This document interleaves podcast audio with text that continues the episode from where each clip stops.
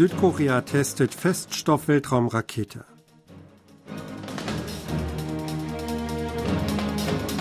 Südkoreas erster Spionagesatellit erfolgreich ins All gebracht.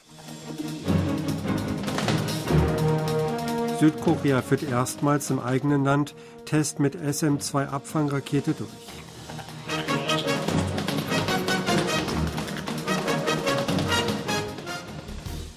Südkorea hat den dritten Teststart einer koreanischen Feststoff-Weltraumrakete durchgeführt.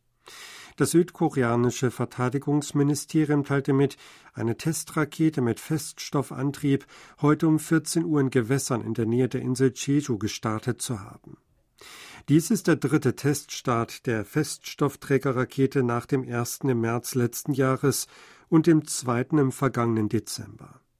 Ein mitgeführter Satellit wird in einer Erdumlaufbahn in Höhe von 650 Kilometern kreisen und für die Beobachtung eingesetzt.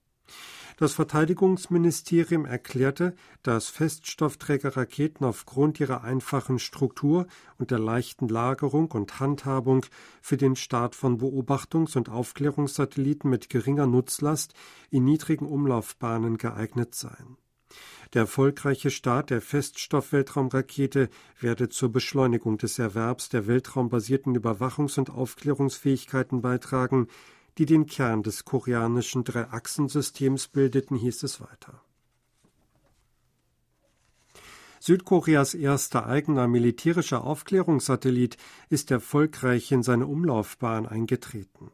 Das südkoreanische Verteidigungsministerium teilt am Samstag mit, dass die mit dem Satelliten beladene Falcon 9 Rakete von SpaceX um 3.19 Uhr koreanischer Zeit von der Vandenberg Space Force Base in Kalifornien gestartet wurde.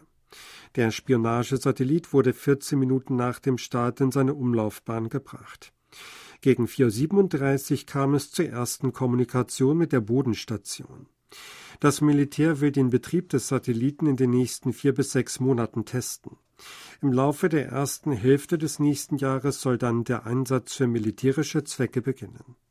Das Satellitenprojekt wurde 2018 ins Leben gerufen, um die Überwachungs- und Reaktionsfähigkeiten des Militärs gegen wichtige strategische Ziele Nordkorea zu stärken.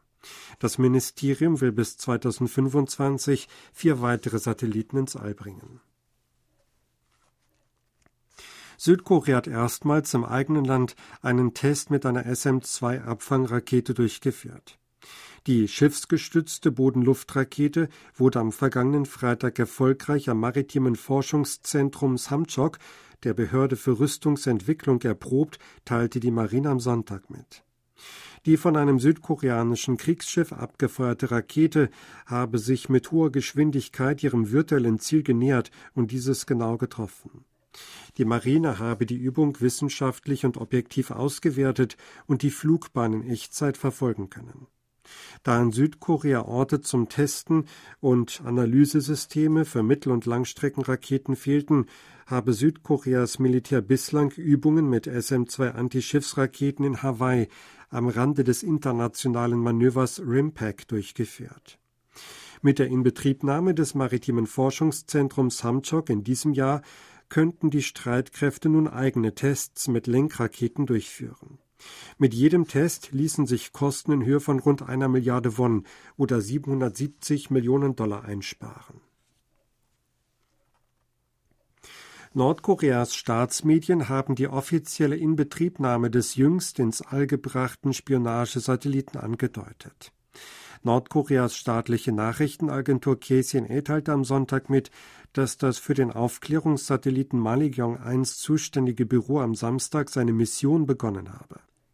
Das beim Allgemeinen Kontrollzentrum Pyongyang, der nationalen Behörde für Raumfahrttechnologie betriebene Büro, werde die Mission als unabhängige Geheimdienstorganisation durchführen. Über die hierbei gewonnenen Informationen werde der zuständigen Abteilung der Zentralen Militärkommission der Arbeiterpartei berichtet. Auch wichtigen Abteilungen des Büros für Aufklärung der nordkoreanischen Volksarmee würden die Daten bereitgestellt. Nordkoreas Verteidigungsministerium äußerte laut dem Bericht die Hoffnung, dass die Verteidigungsbereitschaft für die Kriegsabschreckung verbessert werde. Pyongyang hatte zuvor bekannt gegeben, den Aufklärungssatelliten Malikyong 1 am 21. November erfolgreich in seinen Orbit gebracht zu haben. Zudem hat es geheißen, dass der Satellit nach einer Feinabstimmung am 1. Dezember offiziell in Betrieb gehen werde. Die nordkoreanische Hackergruppe Andariel hat von südkoreanischen Unternehmen in der Verteidigungsindustrie wichtige Technologiedaten gestohlen. Die Polizeibehörde von Seoul teilt am Montag mit, Anzeichen für entsprechende Hackerangriffe Nordkoreas erfasst und Ermittlungen eingeleitet zu haben. Zu den gestohlenen Daten zählen wichtige Technologieinformationen in der Größenordnung von etwa 1,2 Terabyte, darunter solche über Laserwaffen zur Flugabwehr. Untersuchungen ergaben, dass Andariel auch die Server von drei Unternehmen mit Erpressungssoftware infiziert und im Gegenzug für eine Systemwiederherstellung Bitcoin im Wert von 470 Millionen Won oder 360.000 Dollar erpresst hatte. Die Polizei teilte mit, die Möglichkeit weiterer Schadensfälle und ähnlicher Hacking-Versuche weiter untersuchen zu wollen. Das Präsidialamt hat heute die Neubesetzung von sechs Ministerien angekündigt.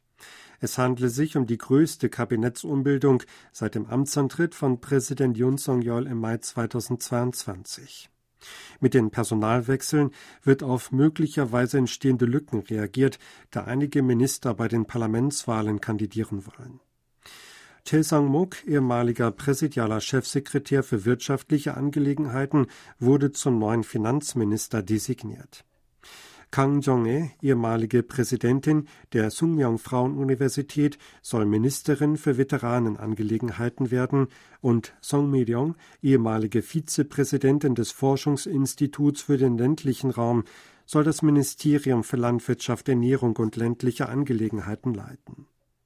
Für das Amt des Landministers wurde Park Sang-u, früherer Präsident der öffentlichen Wohnungsbaugesellschaft LH, vorgeschlagen.